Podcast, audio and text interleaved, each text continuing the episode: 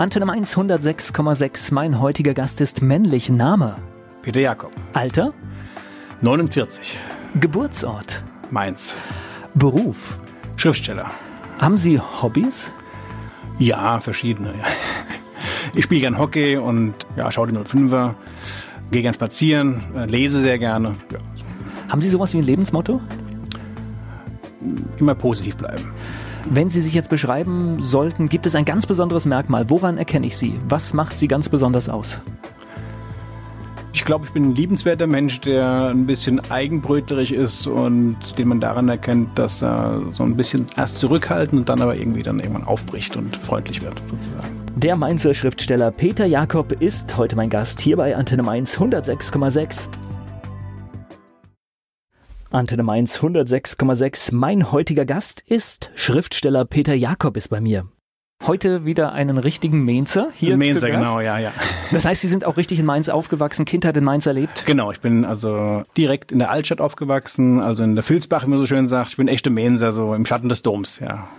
Wenn jemand aus der Altstadt da ist, dort aufgewachsen ist, das heißt, als Kind haben Sie da auch gespielt? Gespielt, ja, in der Domgasse oder unten in der Fischsteuerstraße oder unten am Rhein dann, genau, ja, ja. Ist es ein idealer Platz für Kinder oder? Damals auf jeden Fall, ja, ja. Da konnte man auch mit dem Fahrrad überall rumfahren. Wir haben dann unten am, am vorm Hin zum Kunst heutzutage, da haben wir Fußball gespielt zum Beispiel in der kleinen Gruppe oder, oder eben dann vorm Ostchor mit, mit 20 kleinen Rackern. Das war dann toll gewesen natürlich. Das geht ja heute alles nicht mehr. Ja. Also war richtig Leben da, also noch. Es war richtig Leben, ja, ja. Und das war in jeder Ecke haben noch Jungs gespielt. Das erinnert mich ein bisschen an einen kleinen Nick sozusagen, ja, wenn man die Geschichte kennt vom Saint-Pé und von Goscinny. So, so ein bisschen war das, hat man das Gefühl gehabt, so war das, ja. Wobei heute ist auch Leben da, aber es ist anders. Es ist anders, ja, es ist kontrollierter und natürlich muss man auch mehr aufpassen auf die Kinder heutzutage, weil ja irgendwie doch mehr passiert, hat man den Eindruck, ja. Wo sind Sie denn zur Schule gegangen? Ins Gutenberg-Gymnasium. Also da musste ich immer in die Oberstadt sozusagen. Okay. Jetzt überlege ich, war, waren Sie ein, ein waren Sie gerne Schüler? Nee, ganz, ich hab's, ich will nicht sagen, ich hab's gehasst, aber ich hab's nicht gemocht, ja. Haben Sie das von Anfang an gewusst? Ja, ja, ja. Das war für mich eine Sache, da musste ich ja hingehen, da konnte ich ja nicht wählen. Also das war, und auch der Klassenverband war ja immer zugewiesen. Das war nicht so mein Ding, ja. Ich bin begeistert, weil das ist das erste Mal, dass ich jemanden habe, der absolut mit mir gleich empfindet. Für mich war es vom ersten Schultag bis zum Schluss eigentlich eine Katastrophe. Es war eine Katastrophe, ja. Ich muss sagen, dass äh, so es wurde besser in der Oberstufe, weil da war man ja ein bisschen selbstständiger und hat dann auch mehr wählen können gewissermaßen. Da war es wieder besser gewesen. Aber die, die, dieser richtige Klassenverband über die Jahre, das fand ich gruselig. Und äh, hat sich das auch in den Noten ausgedrückt? Ja, ja, ich war ein grauenhafter Schüler. Ich bin jedes Jahr immer also, also haarscharf nur, also habe ich die Ecke gekratzt jedes Mal. Auch mal wiederholt? Auch wiederholt natürlich, ja. Musste sein. Die ne? achte, ja, ja. Die achte Klasse, na ja gut, ja, bei mir war es die siebte. Welche, Ja. welche, Fächer waren es? Französisch und Mathe. Okay. Ja. Also auch diese Theorie sprachlich begabt oder naturwissenschaftlich Kann man nicht auch sagen. schon widerlegt, ja? Nirgendwo, gar nicht begabt sozusagen. Und, und wahrscheinlich sahen die anderen Fächer auch irgendwie merkwürdig aus. Ja, ich war ein bisschen, ich glaube, ich war auch ein bisschen zu träge sozusagen. Also mir hat ein bisschen der Einsatz gefehlt auch vielleicht, ja. Ja, aber bei, bei mir war es auch ähnlich. Es kam an irgendeinem Zeitpunkt, wo ich gesagt habe, okay, jetzt habe ich das durchschaut und, und dann wurde es besser. Aber das war auch Genau, zwölf, also zwölfte war es. ja, es ging besser irgendwann, ja genau, ja. Als man dann so ein bisschen mehr Systematik im Lernen hatte, ging es besser, ja. Also ich bin froh, dass heute meine Kinder anders laufen, also äh, als das, was ich meinen Eltern da angetan habe. Also ich glaube auch meine Eltern, also immer den Kopf, äh, also die Hände über dem Kopf zusammengeschlagen, glaube ich. Aber die waren sehr cool. Also ich wüsste nicht, ob ich also so cool gewesen wäre wie sie damals. Ja. Ich glaube, die haben mich schon ein paar Mal abgeschrieben. Das wird nichts mehr. das wird nichts, der Bub wird nichts, ja genau. Ja. Ich spreche gleich weiter hier mit dem Schriftsteller Peter Jakob. Ich bin Volker Pietsch. Krimis sind seine Spezialität. Der Schriftsteller Peter Jakob ist heute hier zu Gast bei Antenne Mainz 106,6. Nach der Schule, dann stellt ja immer die Frage, was, nach was der macht Schule, man? ja, ich bin erstmal ein halbes Jahr nach San Francisco gegangen. Ja, ich habe also immer gejobbt halt und hab, hatte Kohle und dann bin ich ein halbes Jahr weg. Was Dann- haben Sie gejobbt? Ah, ja, ich habe ja, ich komme ja aus einer alten Kaufmannsfamilie und da habe ich im Laden gearbeitet bei uns und ja, unter anderem und dann äh, habe als Trainer ein bisschen, als Hockeytrainer ein bisschen gearbeitet, also das heißt gearbeitet, so ein bisschen was gemacht und ja, aber hauptsächlich im Laden bei uns ein bisschen gejobbt und da habe ich ein bisschen Geld bekommen und äh, das ging dann, hat gereicht, um dann wegzufahren, ja. Als junger Mensch, USA, Kalifornien, San Francisco, stelle ich mir schön vor. Sehr schön, ja, ja, war fantastisch gewesen, ja. Also ungesund gelebt, aber ähm, schön war's, ja. Das war etwa wann? Oh, jetzt fragen Sie mich was. Äh, Das muss äh, Wahre Alter haben wir schon 89, ja, vielleicht 89, ach, 1989, etwa 88, 89, kann es nicht genau sagen. Okay, und das war ja durchaus Oder 87 eher, 87, 88. Ja, Ja, also 80er Jahre war ja durchaus Genau. eine Zeit, wo das noch nicht normal war. Da sind viele Nee, noch nee, nicht war, war gar nicht. Ja, nee, man hat es ja auch, also heute ist es ja gang und gäbe, aber das war damals wirklich eher eine Ausnahmeerscheinung, würde ich sagen, ja. Was gab's da für Erlebnisse? Oh, vieles. Also Clubbesuche, Reisen dort einfach, einfach, einfach gelebt. Sozusagen in den Tag rein und habe angefangen dazu zu schreiben zu der Zeit. Ja. Viele Gedichte geschrieben, Lyrik gemacht und da war der Wunsch, also Schriftsteller zu werden, war da schon ausgeprägt. Also habe sehr viel gelesen damals, ja. Dieser Wunsch war ausgeprägt. Wann haben Sie den zum ersten Mal gespürt?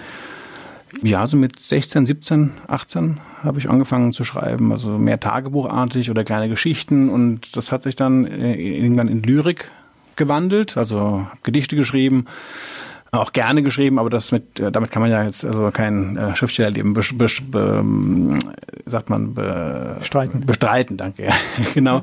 Und da ich Krimis sehr liebte, bin ich dann irgendwann zum Krimi also übergegangen dann, ja. Wie ist das, wenn man jetzt so auf diesen Gedanken kommt, ich will Schriftsteller werden? Das behält man erstmal für sich? Ja, ja, man schreibt halt für sich oder sitzt im Kaffeehaus und schreibt und so, aber das hat man erstmal für sich behalten, ja. Man muss ja irgendwann erstmal die Überzeugung gewinnen. Und wenn man dann irgendwann die Überzeugung gewonnen hat, dass man das macht, und dann ist man es auch automatisch irgendwann. Ja. Aber da, irgendwann muss ja der erste Schritt, irgendwann muss man ja mal sein, sein Geschriebenes auch jemandem zeigen. Genau, das habe ich auch gemacht, aber das hat sich dann erst noch in Grenzen gehalten. Ich habe dann, ich steig gerade ein, ich habe dann nach der Amerika-Reise äh, Zivildienst gemacht im, in einem Altenheim, hier in der, bei der Arbeiterwohlfahrt, hier in der Göttelmannstraße. Und anschließend angefangen zu studieren. Also ich habe es in Mainz dann erst versucht, aber da habe ich mehr gefeiert als studiert, das erste beiden Semester. Und dann bin ich nach Saarbrücken. Und dort habe ich Literatur angefangen zu studieren. Und da habe ich dann auch angefangen, ein, eine Literaturzeitschrift mit äh, zwei Kommilitonen zu machen. Und da ist dann, sind auch erste Texte von mir dann erschienen zum Beispiel. Deswegen habe ich gerade den Umweg gemacht, um das zu erzählen. Unser Gast heute hier bei Antenne Mainz 106,6, der Schriftsteller Peter Jakob.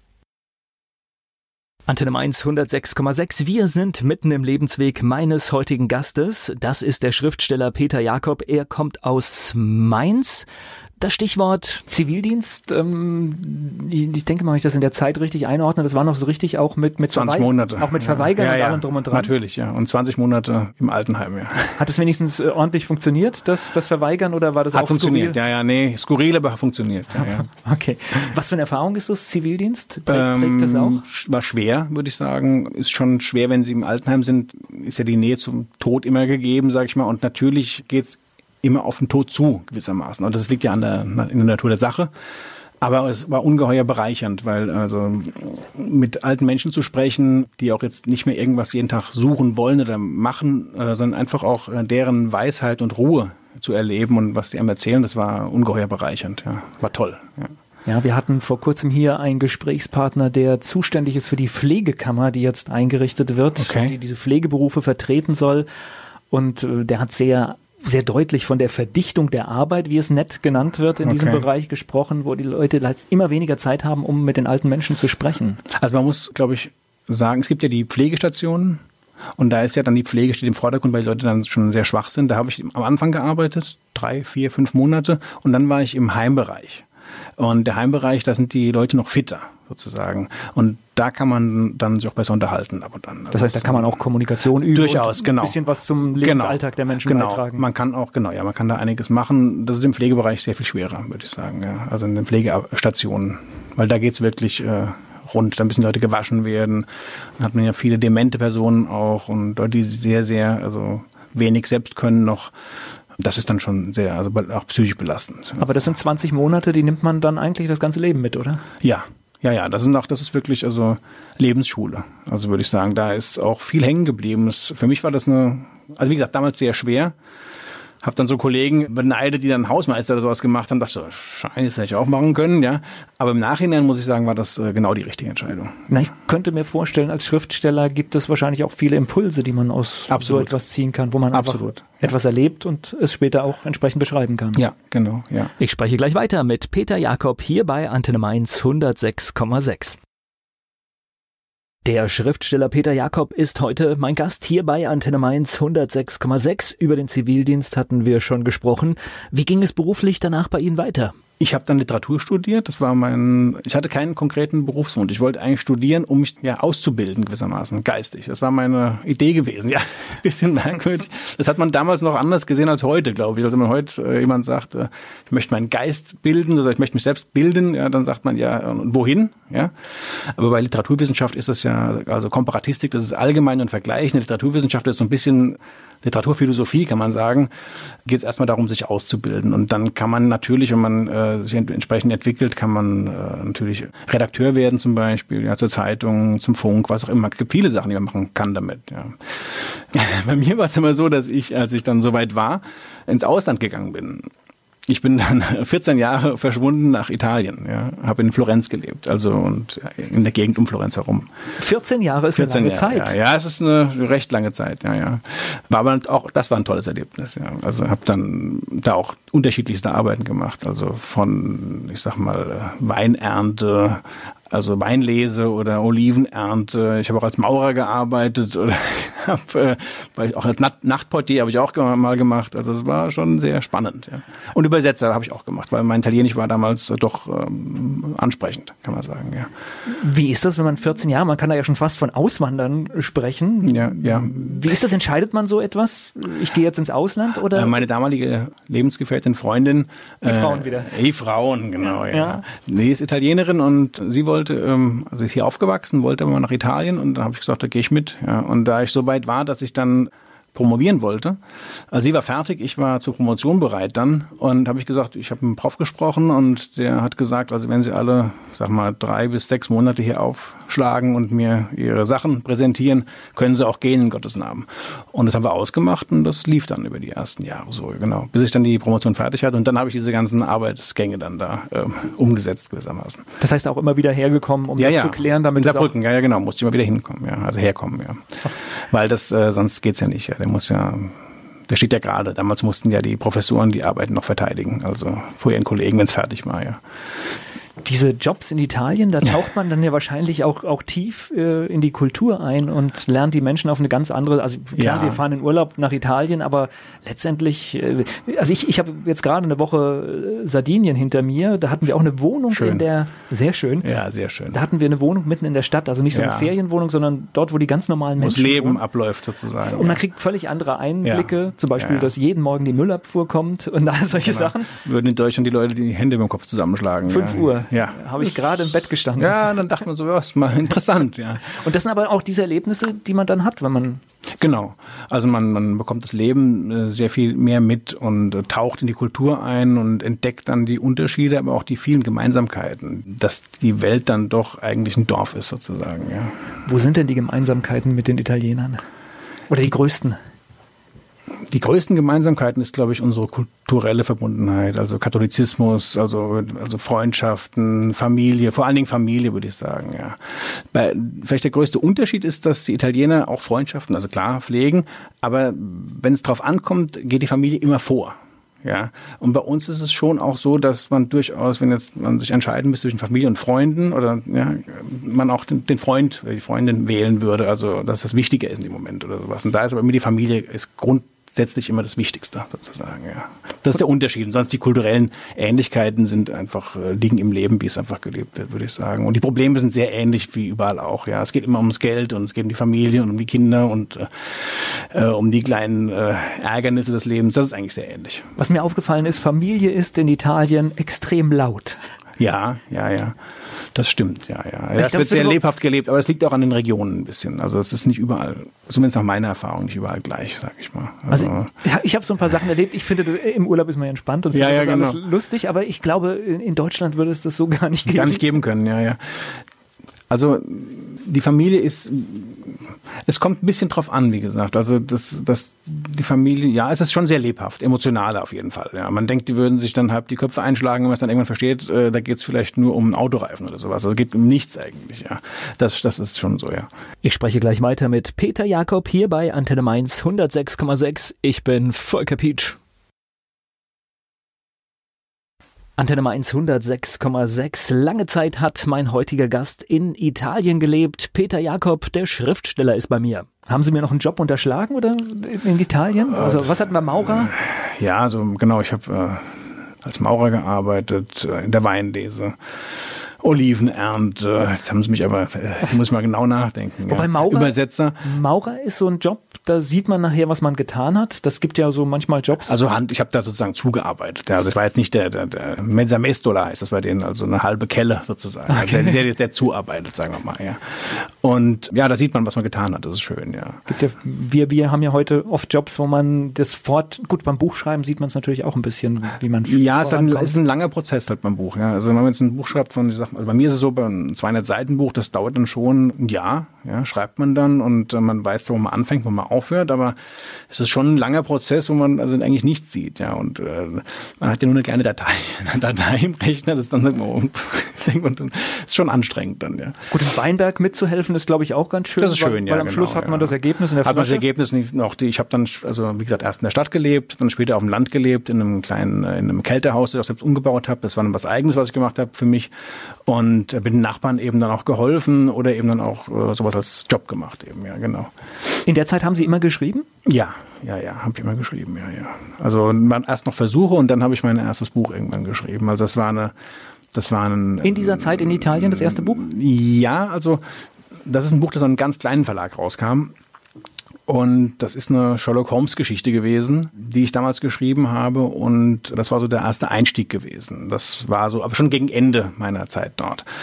Und als ich dann zurück nach Mainz kam, habe ich dann äh, zum ersten Mal in einem größeren Haus, das dann auch über einen Grossisten, also dann äh, praktisch über Nacht dann in der Buchhandlung die Sachen zu bekommen sind, äh, was veröffentlicht dann sozusagen, genau. Das war dann ein Mainz-Krimi gewesen, ja, ein Schackbecker-Krimi. Ja. Okay. Schaut man dann, wenn man so ein Buch geschrieben hat, was zum ersten Mal so richtig gelistet ist, schaut man dann auch in der Buchhandlung nach, ob es da... Ja, ja, schaut man, ja, ja. Ich habe sogar, als ich, äh, wir hatten, in, als wir den Verlag hatten, also das ist jetzt einige Jahre vorher gewesen, hatten wir ein Foto- und Lyrikband gemacht und da schaut man auch dann, wenn er irgendwo liegt. Ja, also schon, selbst da hat man schon geschaut. Ja. Äh, Nochmal zurück zum ersten Buch. Was Ja. ist das für ein Gefühl, wenn man da die ersten Exemplare in der Hand Großartig, hält? ja, großartig, Ja? wunderbar, ja, ja. Also ein, ja, geht ein Traum in Erfüllung, würde man sagen. Ja. Darf ich die Auflage erfragen? Das Die war ganz klein, die war so, also noch, also im oberen dreistelligen Bereich. Mein Gast heute hier bei Antenne Mainz 106,6, der Schriftsteller Peter Jakob. Mein Gast heute hier bei Antenne Mainz 106,6, der Schriftsteller Peter Jakob. Wie kommt man denn an einen Verlag? Was muss man da machen? Das heißt, man schickt Manuskripte hin oder, oder wie läuft das? Ja, in dem Fall war das ein Verlag, den ich, wo ich den Verleger kannte, also für diese kleine Auflage jetzt. Späterhin war das so, dass ich äh, dann bei Leinfahrt veröffentlicht habe.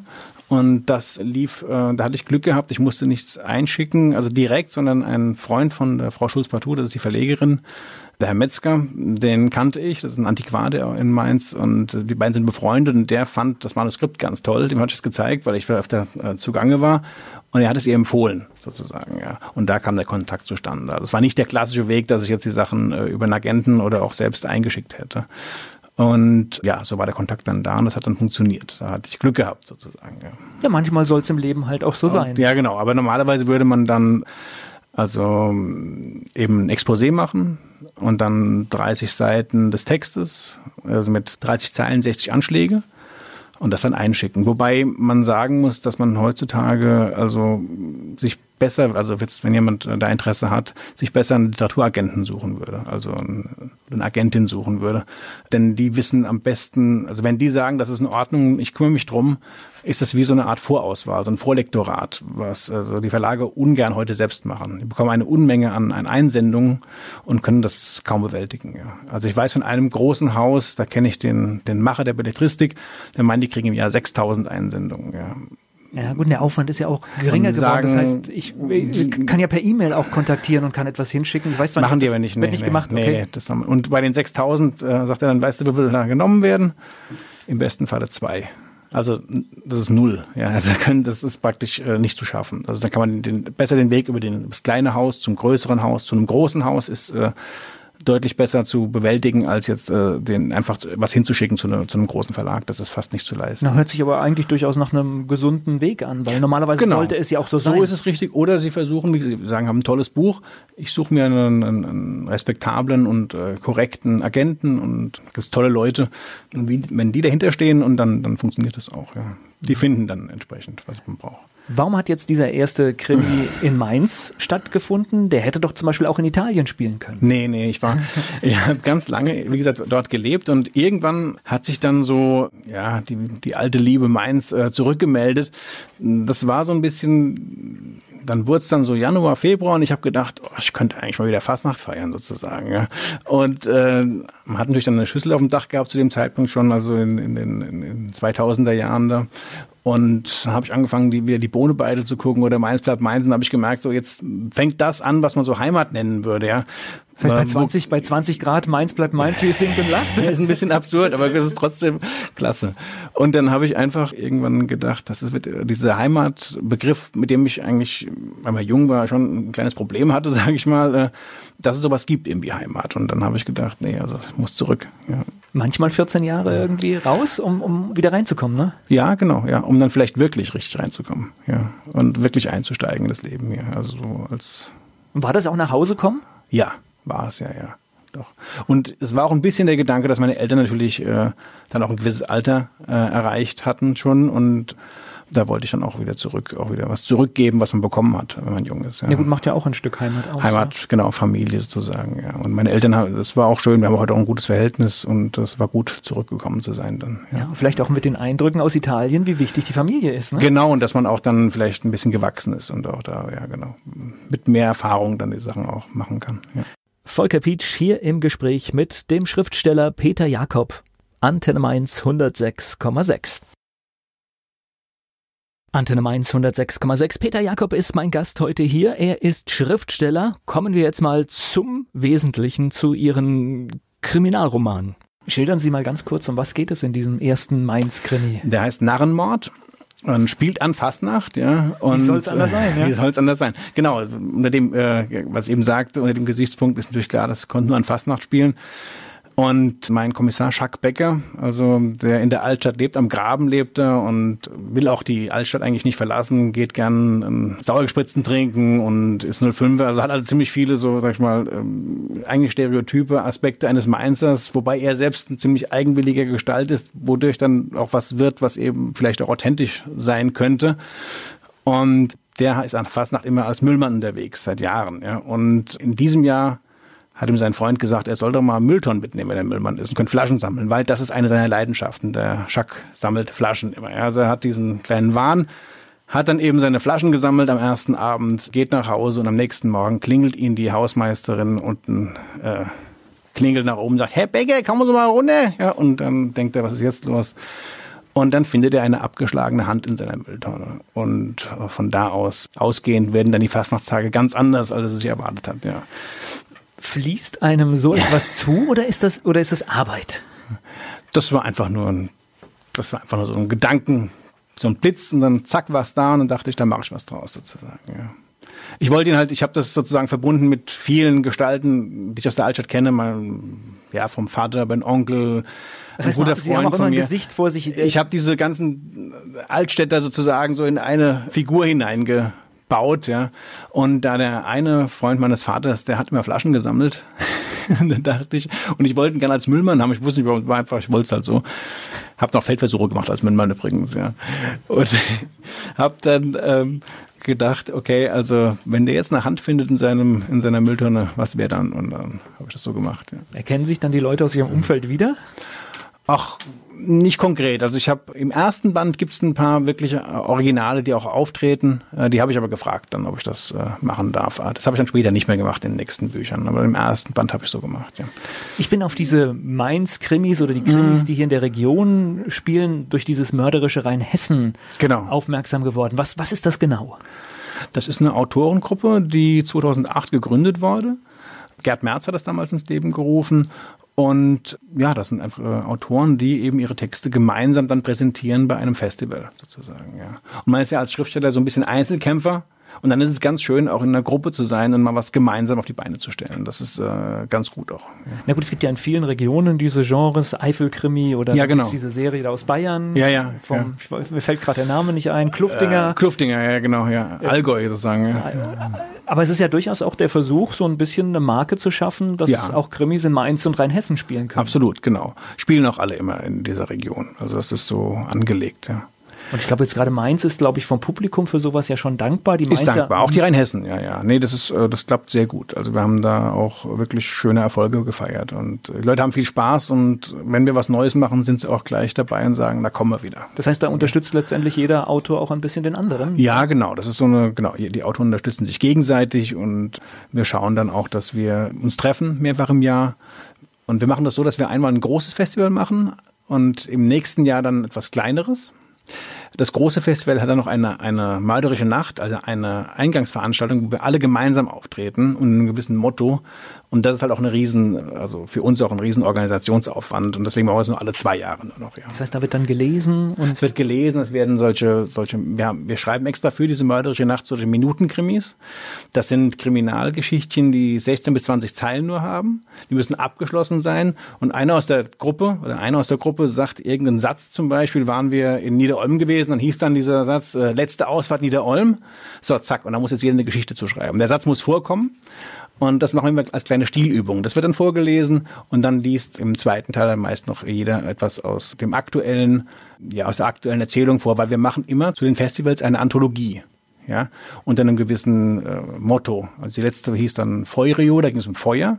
Und genau, das war dann die Sache in, in Ingelheim gewesen letztes Jahr. Das heißt, ja. man kriegt das Thema und dann muss man die Geschichte dazu schreiben? Genau, das soll dann da also zumindest mit reinspielen. Also man kann es auch variieren. Zum Beispiel, ich hatte jetzt keine direkte Feuergeschichte gehabt. Ich habe dann einfach über eine Feuerwurst von einem Metzger geschrieben zum Beispiel. Na gut, das sind ja die Gedanken frei. Ich glaube, genau, das, man kann das ein bisschen variieren dann. Das ist schon erlaubt, ja. Mein Gast heute hier bei Antenne Mainz 106,6, der Schriftsteller Peter Jakob.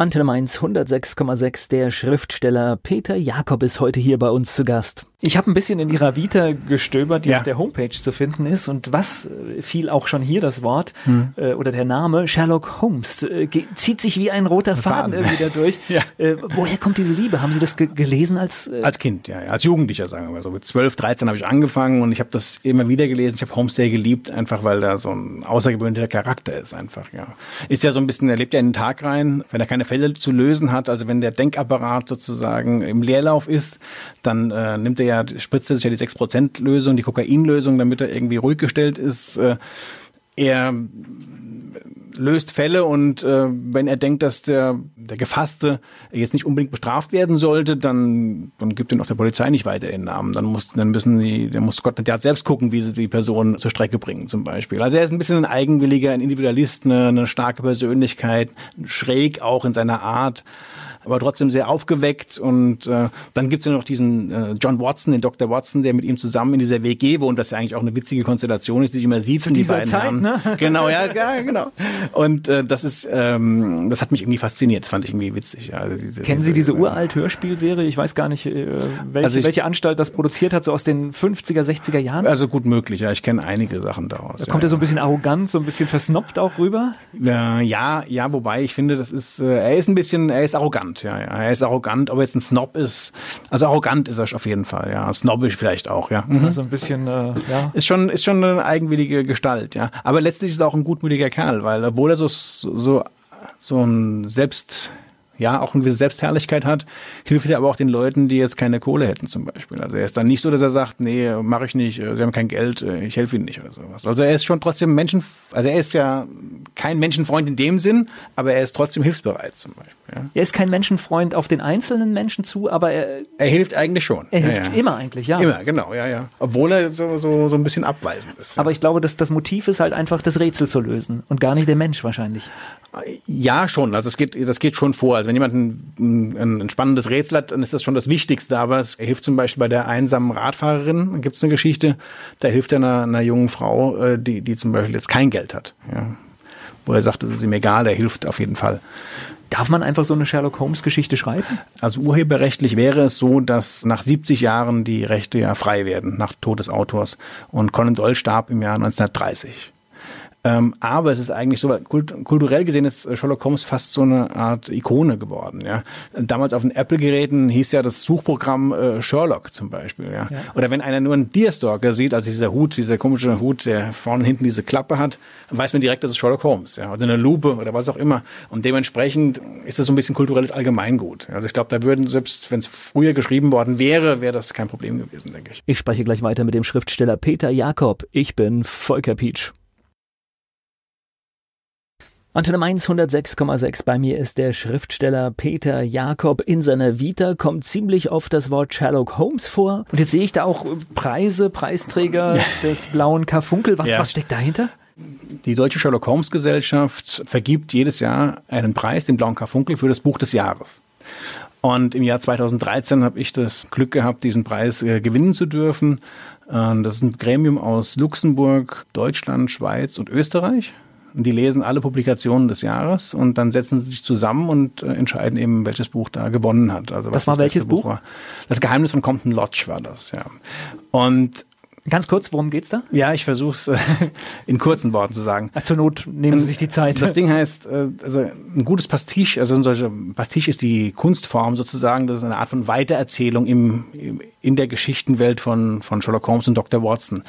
Und ein gutes Pastiche könnte zum Beispiel sein, wie in dem Fall, dass äh, Dr. Watson als Kind auf einer sehr, sehr teuren Privatschule war. Ja, also er muss aus einer sehr wohlhabenden Familie gekommen sein. Das wird in einer der Geschichten, die es eben gibt, von Conan Doyle äh, äh, gezeigt. Ja. Dann geht er aber nur auf das London College. Also er geht nicht etwa wie Holmes äh, nach Cambridge, sondern da scheint ja schon weniger Geld da gewesen zu sein. Und nach dem Studium geht er in die Armee. Ja, und kommt zurück und lebt von dieser versehrten Rente, also hat gar kein Geld mehr. Was ja für uns alles ein großes Glück war, denn sonst wären die beiden ja nicht zusammengezogen. Aber da stellt sich natürlich die Frage, wie kommt das äh, zustande, dass Watson, der erst so wohlhabend war, dann aber relativ verarmt war? Ja? Und diese Geschichte, was da passiert sein könnte, die erzähle ich dann. Das heißt, äh, Sherlock Holmes zieht sich dann auch eigentlich wie ein roter Faden durch ihre schriftstellerische Tätigkeit. Ja, ja, ja. Ich habe auch gerade einen neuen, jetzt, also der dritte ist, ich habe jetzt gerade den dritten Sherlock Holmes Roman, äh, also bin ich äh, am Abschließen sozusagen und das wird immer wieder weitergehen. Ja, ich mag Holmes Geschichten. Ja. Spielen die dann auch in der Zeit von von damals? Die spielen in der Zeit von damals. Ja, ja. Wobei der dritte, den ich jetzt geschrieben habe, da habe ich die beiden ein bisschen älter sein lassen als äh, Conan Doyle. Sie hat ja der letzte Fall, den es offiziell gibt, ist von 1914, also kurz vor Ausbruch des Krieges. Und ich habe mir einfach überlegt, was wäre denn, wenn, äh, also Holmes zieht ja dann in die Downs, in die South Downs, das ist sozusagen an den Kreidefelsen da unten, lebt er dann, wo er auch herkommt, und Watson bleibt ja in der Stadt. Und die Jungs sind ja eigentlich getrennt und ich habe mir einfach vorgestellt, was wäre, wenn 1920 Watson auf einmal ein Telegramm von Holmes bekommt und äh, die beiden wieder zusammenkommen würde für, für, für einen ganz speziellen, außergewöhnlichen Fall. Und dann geht's ja. nochmal los. Genau, als äh, sozusagen gealtert. Da sind sie ja dann nach den Alterszahlen, äh, Holmes ist dann 66 Jahre alt schon, ja, das ist ja damals schon recht rüstig gewesen. Und dann habe ich versucht, eben daraus eine Geschichte zu spinnen. Ja. Ich glaube, eine ziemlich interessante. Der Schriftsteller Peter Jakob ist heute hier zu Gast bei Antenne Mainz 106,6. Der Schriftsteller Peter Jakob ist bei mir im Studio hier bei Antenne Mainz 106,6. Sherlock Holmes. Haben Sie auch diese Serie verfolgt? Sherlock? Sherlock ja, ja finde ich großartig. Ja. Ist ein, das habe ich mir jetzt ein, fast gedacht. Ja. Das ist ein Volltreffer. Ja. Also ich habe mal aus Spaß früher gesagt, ich bin eigentlich ein bisschen neidisch, dass sie das, dass die Jungs das vor anderen also, äh, herausgefunden haben, so eine Geschichte zu schreiben. Das ich bin, ist großartig. Ich bin ja. beim Sapping drauf gestoßen und äh, ich habe mich auch sofort verliebt das und äh, mir danach alles angeschaut, was also es gibt. Ja. Die erste Folge heißt ja, glaube ich, ähm, diese Studie in Pink, Study in Pink. Das ist ja an der Study in Scarlet aufgehängt, also an der Originalgeschichte gewissermaßen. Das ist so genial verwoben, das ist, das ist Wahnsinn. Ja, also ja vor allem, wie es in diese Zeit geholt wurde, ja, ohne dass es stört. Das ja? stört überhaupt nicht. Und die Figur ist, und das ist auch das Tolle, das funktioniert immer äh, über die, diese besondere Beziehung zwischen Holmes und Watson. Das ist immer das, was die Sache zusammenhält. Ja, diese, dieser, dieser liebenswerte, etwas äh, nicht ganz so geniale Typ äh, John Watson und dieser etwas versnobte, wie Sie sagten, etwas schräge, abgedrehte Typ Sherlock Holmes. Ja, die, da passt es ja eigentlich sogar die sich, besser, Genau, ja. die sich ja wunderbar verstehen, trotz allem, obwohl sie ja eigentlich äh, so unterschiedlich sind, ja.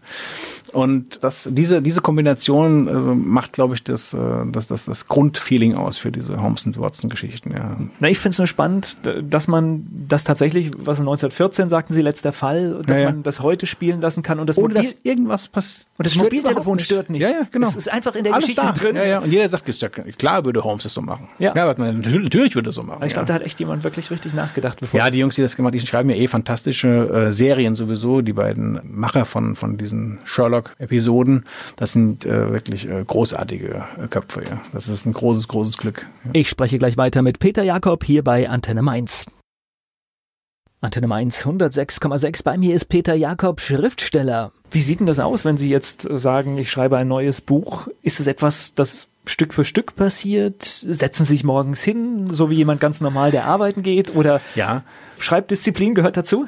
Absolut, ja, ja. Also ich habe, ich fange morgens also am besten, wenn ich ganz wenig gesprochen habe morgens, setze ich mich hin und arbeite. Das ist ganz gut. Ja. Also wenig kommuniziert, dass noch alles, äh, sozusagen, dass noch keine Worte äh, gewälzt sind im Kopf, äh, dann klappt das dem Schreiben am besten. Und ich fange dann morgens an, mache mittags eine kleine Pause, gehe spazieren und am Nachmittag arbeite ich wieder und vorher habe ich nachts gearbeitet, das mache ich gar nicht mehr, das ist äh, unproduktiv. Also zumindest für mich heute, ja, das ist nicht mehr meine Welt, ja. Und man hat auch mehr Distanz. Wenn man am Nachmittag aufhört, dann ist es ganz gut, bis zum nächsten Morgen nicht mehr an das Buch zu denken. Dann arbeitet der Kopf vielleicht weiter, man schläft drüber und hat neue Ideen dann eben. Aber es passiert Ihnen bestimmt auch, dass Sie in irgendeiner Situation sind und dann kommt auf einmal so ein Geistesblitz? Ja, ja, ja, ja, klar. Und dann deswegen habe ich immer, einen, immer einen Stift und einen Block dabei. Immer, sofort aufschreiben, immer, weil sonst ja, ist es weg. Weg. Nachts, nachts auch manchmal? Äh, nachts auch, ja. Also ich äh, würde dann, ich würde auch also aufstehen. Also wenn jetzt irgendwie, wenn ich irgendeine Idee hätte, ich würde aufstehen und würde es aufschreiben. Also ich würde generell also das äh, nicht verfliegen lassen. Das fällt mir nicht mehr ein am nächsten Morgen. Nicht hab, in der Form. Ich habe, also ich schreibe zwar keine Bücher, aber ich habe manchmal auch Ideen nachts und ich ja. habe ich hab ein Buch neben dem Bett liegen, wo ich sofort notiere. Genau, also muss man machen, glaube ich. Ja. Ist, kann man von der Schriftstellerei leben? Kann man generell schon, aber dazu müsste man schon sehr viele Bücher verkaufen. Also da muss man schon ziemlich bekannt sein, um von der Schriftstellerei leben zu können. Ja. Konkretisiere ich mal, können Sie von der Schriftstellerei leben? Ich kann, also es ist ein guter Grundstock, aber ich muss noch was anderes machen. Ja. Was machen Sie noch? Ich arbeite als Texter in einer Design- und Werbeagentur noch. Ja. Gut, ist ja letztendlich auch ein. Ist auch, ich habe das Glück, dass ich als, also dass ich im Text arbeiten darf, genau, ja. Also das ist eine Sache, die mir Spaß macht, ja. Kann ich was lektorieren oder was auch immer, das ist für mich wunderbar, ja. Passt genau in mein Arbeitsfeld. Aber letztendlich möchte man doch als Schriftsteller oder, oder, arbeitet man auf so einen richtig großen Bestseller hin? Also ich ja, ja, arbeitet man, ja, ja. Ja, man muss halt auch diesen, wie ich, man muss diese Treppe halt gehen. Also ich habe bei einem kleineren Verlag angefangen, dann jetzt bei einem etwas größeren und man muss da einfach sich weiterentwickeln natürlich, klar. Gehen Sie auf die Buchmesse nach Frankfurt? Ja, ja, natürlich. Ist es ein Fest? Ist ein Fest, ja. Ist schön auch. Also ich habe auch wirklich letztes Jahr das Glück gehabt, dass ich ein, ich hatte einen Finnland-Thriller geschrieben und mein Buch war dann im Finnland-Pavillon gewesen in Frankfurt letztes Jahr. Und das war schon ganz äh, nett, weil natürlich dann relativ viele Anfragen für Interviews waren und so. Das war schon toll. Und ich habe mich daran erinnert, als ich äh, jung war und dann in Frankfurt war und bin immer vor den Ständen in, also gelaufen und habe gedacht, wie wäre das denn, wenn ich irgendwann mal da hinten dran sitzen könnte und, da und Interviews da, geben ja? könnte. Und da war es dann, ja genau, gehäuft sozusagen zum ersten Mal. Das war ein klasse Gefühl, ja. Das finde ich spannend, weil manchmal merkt man gar nicht die Wünsche, die in Erfüllung gehen. Das finde ich schön, dass genau. Sie aufmerksam waren, weil manchmal wünscht man sich etwas ja, und, ja. und man ist dann gar nicht so dankbar, weil es dann, dann einfach da. Oder es passt nicht oder, oder es ist genau. gerade zu stressig und genau. manchmal muss man sich dann nochmal hinsetzen. Ja, man muss sagen, sich einfach mal sagen, weißt du eigentlich, wie, wie toll das ist. Ja.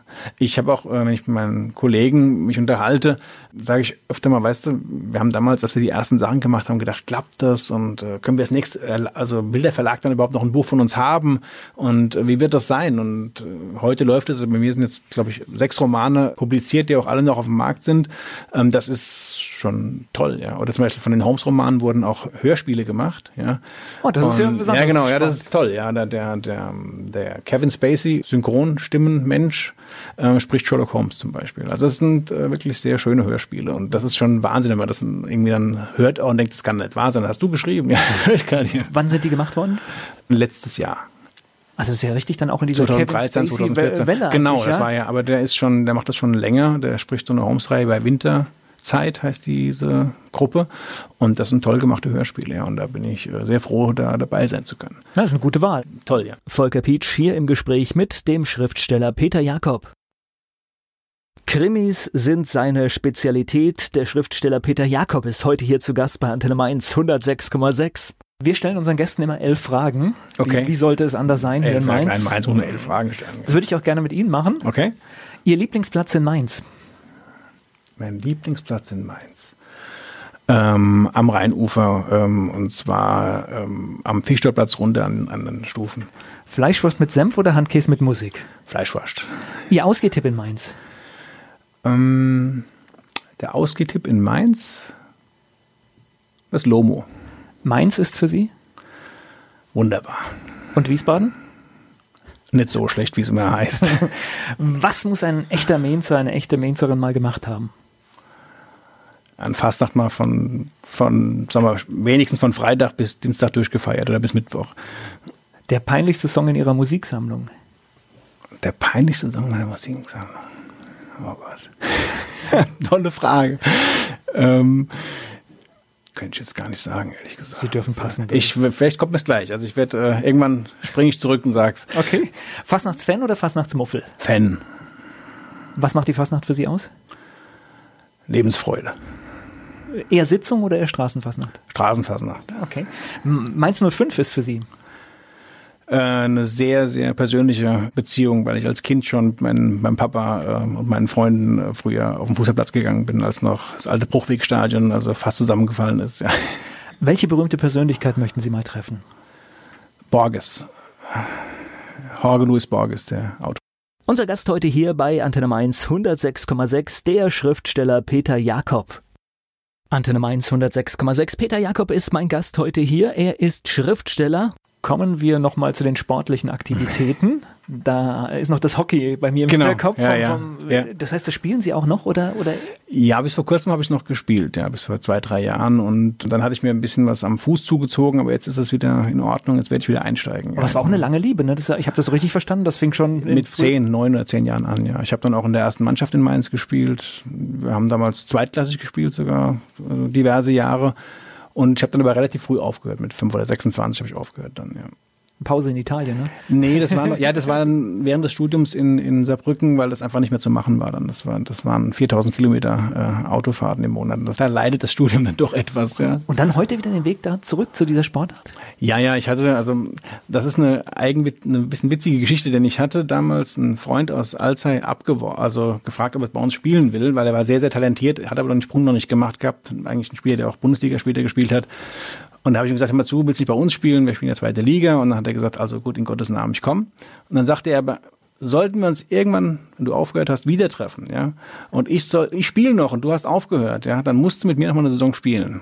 Und der ist wirklich wahr, ich kam dann also mit 40 zurück nach Mainz oder irgendwann in der Richtung.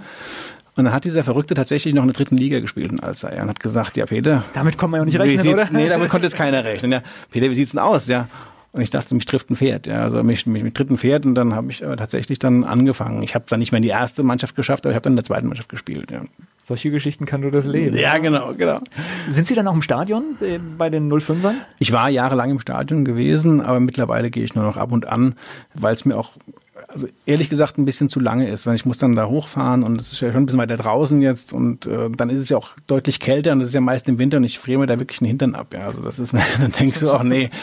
Und dann gehe ich zu meinem Vater und schaue das dann bei den Eltern eben, weil da kann ich dann den Besuch am Wochenende auch schon gleich verbinden damit, dass ich dann äh, gemeinsam Fußball schaue mit ihm. Ja. Mein Gast heute hier bei Antenne Mainz 106,6, der Schriftsteller Peter Jakob.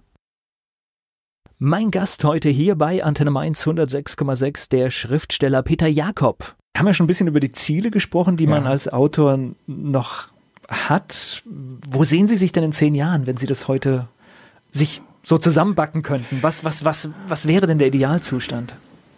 Vom Schreiben leben zu können, viele Lesungen machen zu dürfen. Also und ja, auch eine, eine große Verbreitung meiner, meiner, meiner Literatur also hinzubekommen. Das wäre toll. Ja. Ja, das wäre ein großes Glück. Dann wünsche ich Ihnen, dass das funktioniert. Lesungen haben wir auch schon angesprochen. Da machen Sie aber schon einige, oder? Ja, ja, ja, ja, doch immer wieder, ja.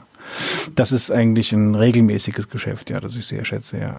Wie läuft das ab? Das heißt, man kommt in eine Buchhandlung oder, oder wo findet Unterschiedlich, also ob es jetzt von der Volkshochschule ist oder ich habe letztens der Pathologie gelesen, die haben mich eingeladen. Ja, der Herr Brochhausen hat eine sehr interessante äh, Mischung da also ähm, zusammengestellt. Also ich lese dann Mordfälle oder ich habe Mordfälle gelesen. Er hat dann dazu was gesagt unter pathologischen Gesichtspunkten und die Eva Vollmer, die äh, hat dann den Wein präsentiert dazu. Das, oh, das war, hört sich nach einem runden Abend an. Das war sehr rund, ja. Da waren über 300 Leute da gewesen. Das war wirklich, äh, das war toll. Ja. Oh, da kann man ja durchaus viel, viel mitspielen mit solchen Situationen. Ja, ja, das war fantastisch. Hat riesen Spaß gemacht. Ja, ja. Lesungen finden nur in der Region statt oder auch viel weiter? Nee, ich war jetzt letzte Woche in Gießen gewesen, habe auch schon mehrfach in Leipzig gelesen, also so bei der Buchmesse.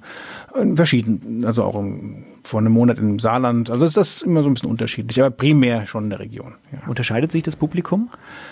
Ja, schon ein bisschen, ja, würde ich sagen, ja, ja. Das heißt, merkt, merkt man das, wenn man reinkommt äh, und sagt, okay, die habe ich oder Da, ja. da tue ich mich schwer?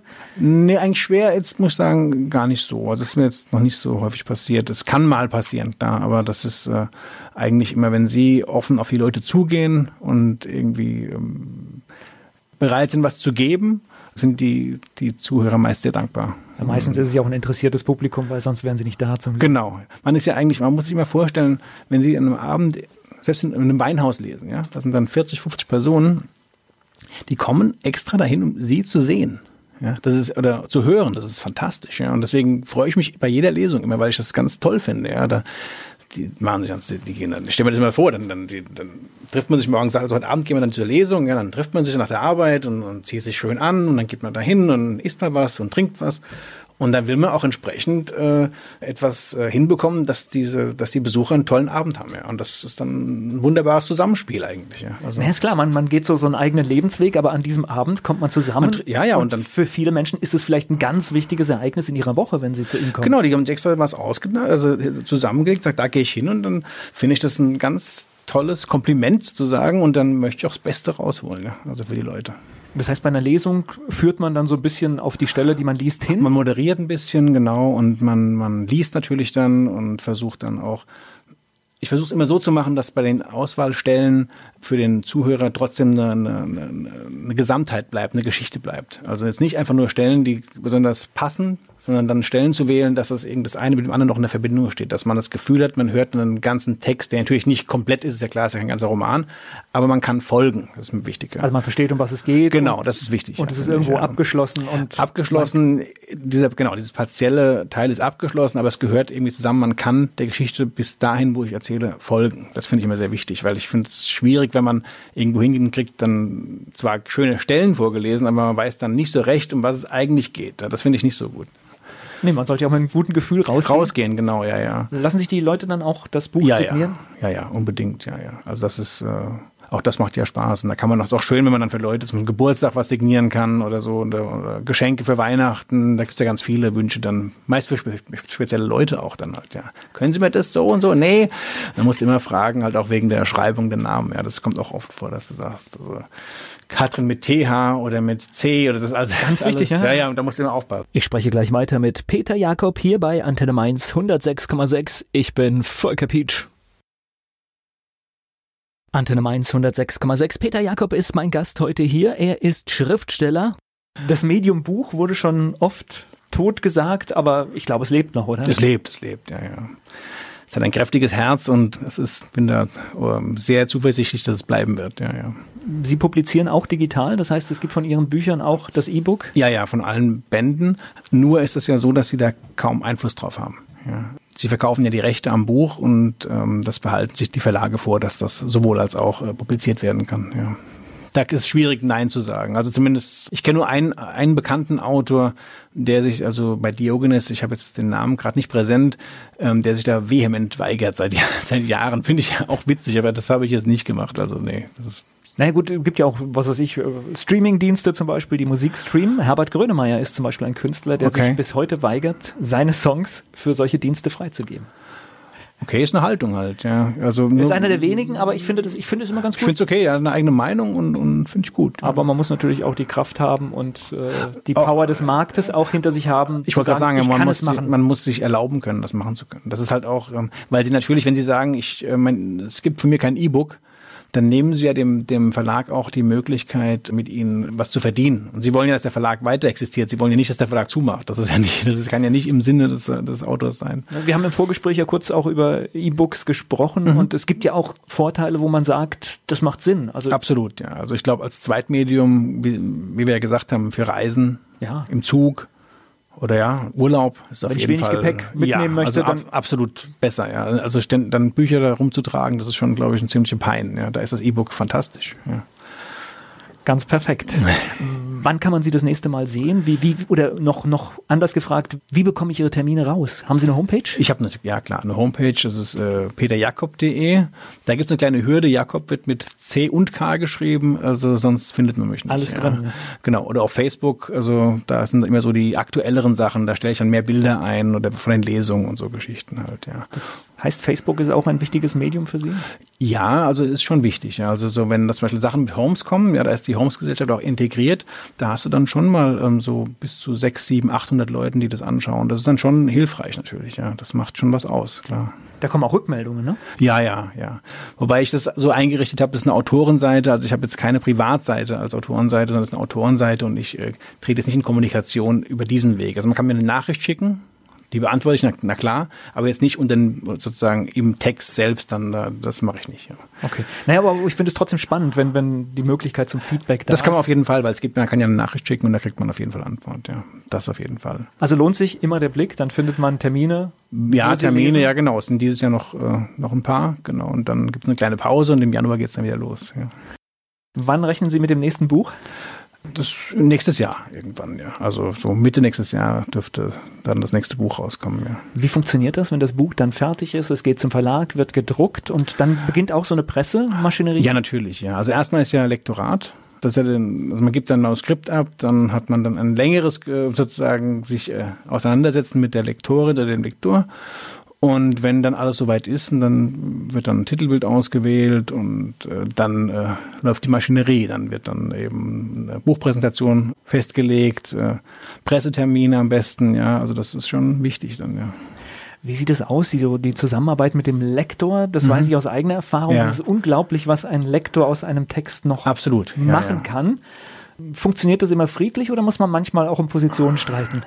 Es funktioniert eigentlich friedlich. Man muss aber natürlich, ähm, es gibt so drei Levels, würde ich sagen. Es gibt so das Ding, wo du sagst, ja, das ist in Ordnung. Also das sehe ich genauso. Dann gibt's die Sache, wo man sagt, ähm, ja, kann man so machen, muss man aber nicht. Also da findet man entweder die eine oder die andere Lösung. Und dann gibt's den dritten Fall, äh, wo man sagt, nee, also das möchte ich auf keinen Fall. Ja. Und dann wird halt auch mal, dann, dann mache ich andere Vorschläge. Aber meist ist es so, dass die Lektorin dann, wenn man sagt, also das möchte ich so haben, äh, und dann ist es auch in Ordnung. Ja. Also man hat das letzte Wort. Ähm, also wenn es, wenn es, Wortes, ne? ich sag mal so, wenn es, wenn es in den Kontext passt und wenn die Sache Nee, ich meinte das jetzt auch gar nicht negativ besetzt, sondern einfach, wenn man jetzt sagt, äh, es gibt zwei Positionen, dann kann man seine eigene Position. Klar, dann, wenn es, wenn es einem ganz wichtig ist und es ist, ich meine, das meinte ich, wenn es formal in Ordnung ist und wenn es der Geschichte nicht jetzt abträglich ist, und dann kann man das sicherlich durchsetzen. Also das auf jeden Fall da, da hat man schon dann das letzte Wort, ja. Wobei der Lektor schon Einfluss nimmt und das ist auch gut so, weil natürlich in, Sie würden sich wundern, wie unlektorierte Bücher äh, aussehen gegenüber lektorierten. Das ist schon ein wahnsinniger Unterschied, ja. Also das würde ich schon sagen, ja. Ich würde auch jedem raten, raten, der sowas wie äh, Print on Demand macht zum Beispiel. Gibt ja Leute, die die Lektorat anbieten, die die Profis sind, die richtig gut sind, ähm, dass man das auf jeden Fall investiert da rein, ja, weil das macht viel aus. Wenn Sie Ihr Buch nicht lektorieren lassen, dann können Sie so gut sein, wie Sie wollen. Äh, das äh, sind Unterschiede zum lektorierten Buch. Hatte ich Sie gefragt, um was es in Ihrem nächsten Buch geht? Oder darf das noch nicht verraten werden? Das ist ja der neue Holmes jetzt, also wo es dann praktisch ähm, diese Geschichte, die wir diese Geschichte, die die nach dem Zweiten Weltkrieg spielt und es ist ein einer der gefährlichsten Männer Europas, zumindest als Holmes ihm zum ersten Mal begegnet ist, äh, ähm, der ist damals mit Vitriol vollgespritzt worden, also mit äh, Schwefelsäure ist das, glaube ich, und hat da schwere Verletzungen davongetragen. Und ähm, Holmes bekommt, wie gesagt, äh, 1920 zu seinem Geburtstag ein Päckchen zugeschickt, unadressiert.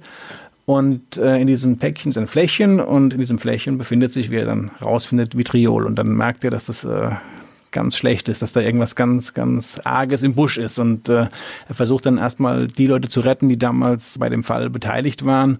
Und natürlich ruft er dann Watson zu sich, damit er bloß nicht äh, sozusagen ungeschützt äh, in London zurückbleibt. Ja. Mich haben Sie neugierig gemacht. Sobald das Buch da ist, sagen Sie Bescheid. Mache ich. Dann werden wir darüber berichten. Würde mich freuen. Und ich bedanke mich für die tollen Einblicke, die Sie uns heute gegeben haben. Vielen Dank. Dankeschön.